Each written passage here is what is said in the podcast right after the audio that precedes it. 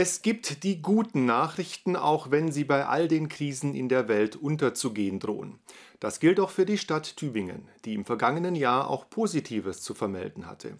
Und das bildete den Schwerpunkt von Boris Palmers Rede beim städtischen Neujahrsempfang am Freitagabend in der neuen Aula in Tübingen. Die wichtigste und spannende Frage beim Tübinger Neujahrsempfang ist immer, sind die Brezeln dieses Jahr trocken oder mit Butter? Ich habe mich entschieden, halbe halbe, mit und ohne Butter, weil ich die Leute jetzt nicht dort prämieren möchte. Die Haushaltssituation würde eigentlich verlangen, dass wir alles streichen.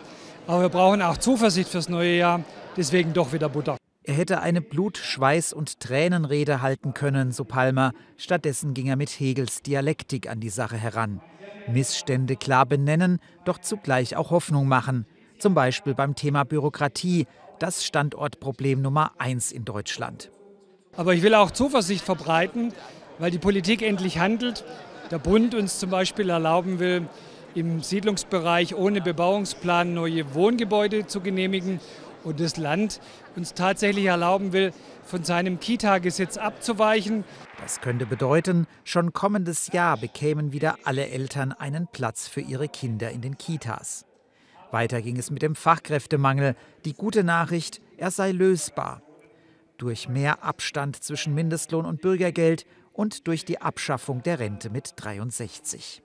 Wir können uns nicht mehr leisten, jedes Jahr 250.000 gesunde, gut ausgebildete Menschen mit 63 in Ruhestand zu schicken und die Kosten von 9 Milliarden Euro dem Steuerzahler zu übertragen. Wir sollten auf den Sozialstaat von 2014 zurückgehen. Hieße 500.000 Arbeitskräfte mehr.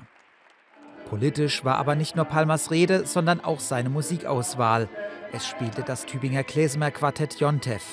Eine Reaktion auf den schwarzen Schabbat, den Terrorakt der Hamas auf Israel am 7. Oktober.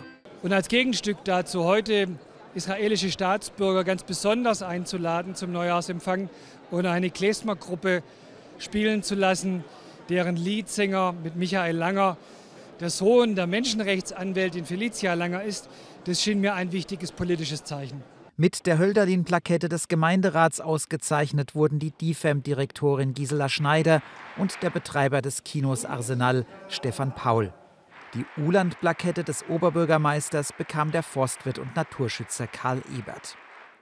Am Rand ging Palmer auch auf die Proteste der letzten Generation ein, insbesondere nachdem Klimaaktivisten die Luft aus den Reifen parkender Autos gelassen hatten. Wenn die letzte Generation jetzt bei Autos die Luft rauslässt, dann heißt es, sie nimmt in Kauf, dass Menschen losfahren und einen Unfall erleiden oder anderen zufügen im Straßenverkehr. Das ist eine rote Linie, das ist eine Grenze, die man nicht überschreiten darf.